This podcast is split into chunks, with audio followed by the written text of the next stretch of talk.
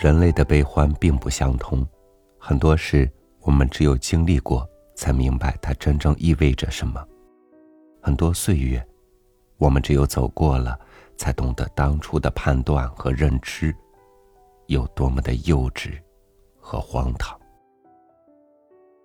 与您分享叶浅韵的文章《祖母的秘密》。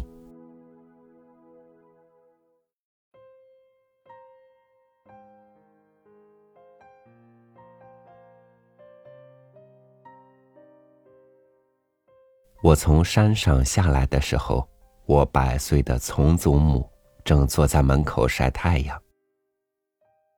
她闭着眼睛，安详的坐着，阳光洒在她的身上，与她的无声构成一幅安静的画面。那一刻，一百年的时光凝固成一尊雕像。我轻轻的走过去，蹲下。靠近他，他睁开眼睛，浑浊的眼神中闪过一丝光亮。接着，他又低下了头，然后又缓缓的抬起头来。他说：“我母亲的名字，但却忘记了我是母亲的大闺女还是小闺女。”他的双手紧紧的抱在衣衫的下面，像是躲避冷风的袭击。又像是在收藏某种重要的物品。这十几年来，他始终以这样的姿势坐着，在太阳下，在阴凉处，他无喜无忧的坐着。即使是唢呐的声音传来，他也从不过问是谁家的人去世了。仿佛这个世界的热闹或是安静，都不会与他相关。他只是保持那样的姿势，一直坐着。到了吃饭的时间，他接过碗，少量的咽下几口饭，又回到他的姿势里。这么多年，我从不曾见过他病了、疼了的样子。他偶尔在深夜的时候，会莫名的呼唤着远嫁的女儿们的名字。第二天问他时，他又嫌弃问他话的人冤枉了他。他说：“分明那是风吹过竹林的声音。竹林大片大片的生长在屋子的后面，每天晚上被风传达着不同的信息。从祖母彻夜的倾听着他们的语言，他知道他们的所有秘密。”多少次，我来来去去的经过他的面前，他呆滞的保持着同一表情，一动不动。我分不清他是看见我了，还是从来没有看见过我。而他众多的孙子们，自他保持这个姿势以来，他几乎是分不清楚他们的。只要他们不跟他说话，他从不主动开口说话。他们叫他时。他张冠李戴的叫着他们的名字，或是用含糊的声音问：“你是谁？”问的次数多了，大家就把他当成了雕像。这一次，我有些冒失的想要与他亲近些。我意味着他坐下来，用手摆些糕点喂他吃。他用牙床上下左右的鼓动着，终于咽下去了。再要喂他，他摇头。我把手伸向他，他也高兴的伸出两只手，随即又赶紧缩回另一只。动作的迟缓，让他的秘密在阳光下暴露了。几张缩卷着的百元大钞在他的手心里被紧紧的揣着。我忽然意识到自己的鲁莽。却不知该如何去补救。哪知，这个一直有些思维混乱的老人突然清醒的说话了。他说：“这些都是亲戚给我的，我是用不上了，留着也是你们的。”然后他用另一只手。去寻找旁边的拐杖，而又要装作理直气壮的孩子。我知道他说的话不是说给我听的，是说给他的儿媳听的。我想起了我的祖母，她九十高龄过世，在她去世之前，对钱也是如此的重视过。他总是小心的用手帕把钱包包起来，放进贴身的口袋里，走到哪儿带到哪儿。上千元的钱丢失时，又懊恼不已。尽管他哪里也去不了，但他一直保持着对钱财莫大的兴趣。某人给他钱物时，他会念叨人家的好处很久。他甚至在母亲不在家时。悄悄变卖些用不上的家事，但对于首饰总是极度珍藏。他珍藏饰品的地方很古怪，有时是一只破旧的箱子，有时又在沾满灰尘的瓦罐里。我的祖母把那些东西当做他最大的秘密。透过从祖母脸上的皱纹。我还看得出他年轻时美貌的痕迹。对于养尊处优了一辈子的从祖母，她的皱纹不是作家们描述的那种痛苦而深刻的意象，而是一种如丘陵般平和舒坦的细密曲线，沧桑中带着美丽。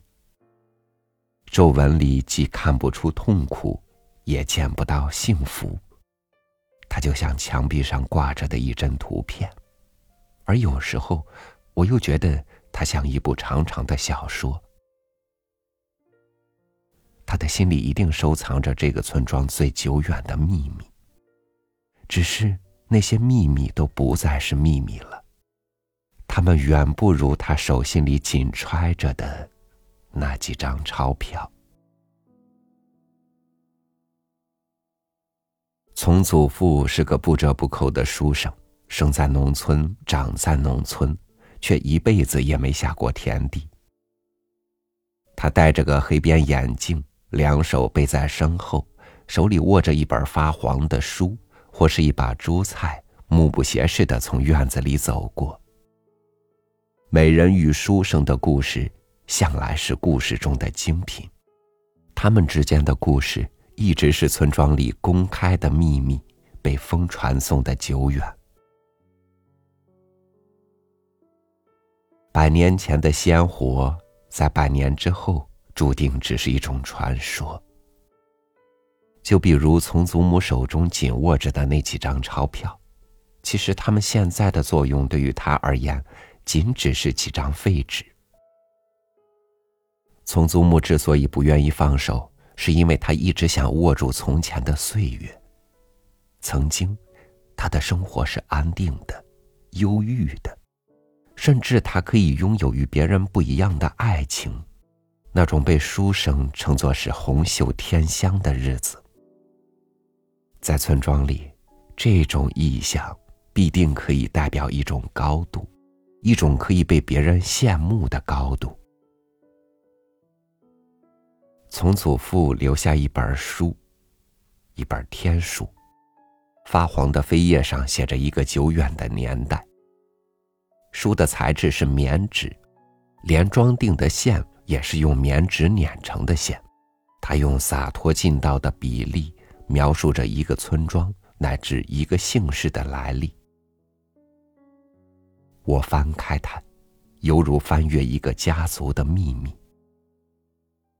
我从我的父亲追溯回去，不知过了多少代以后，忽然看到了一个古老而著名的帝王的名字。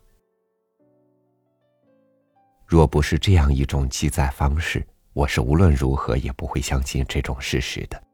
且听人说这类事实的第一反应，总是有攀龙附凤之嫌。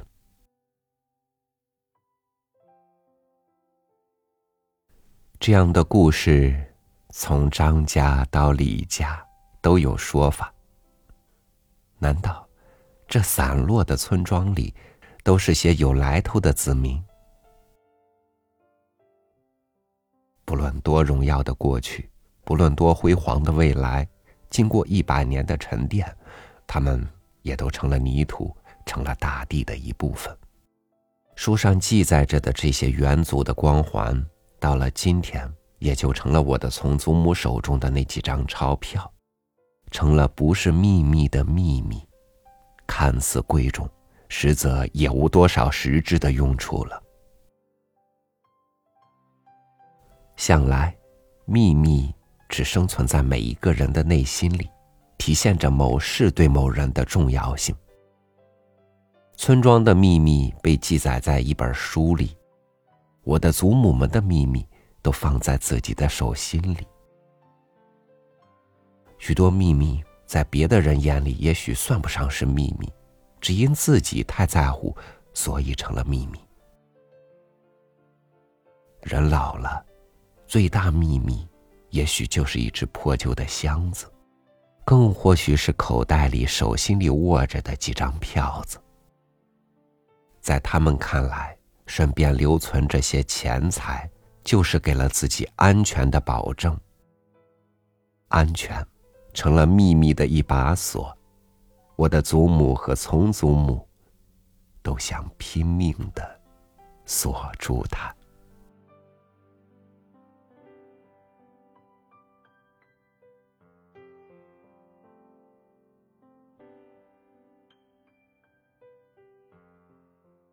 有些人，你需要真正懂得，才能发现他的可爱。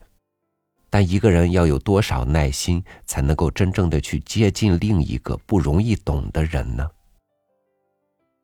于是，人们都在孤独中老去，而又在老态中面对孤独。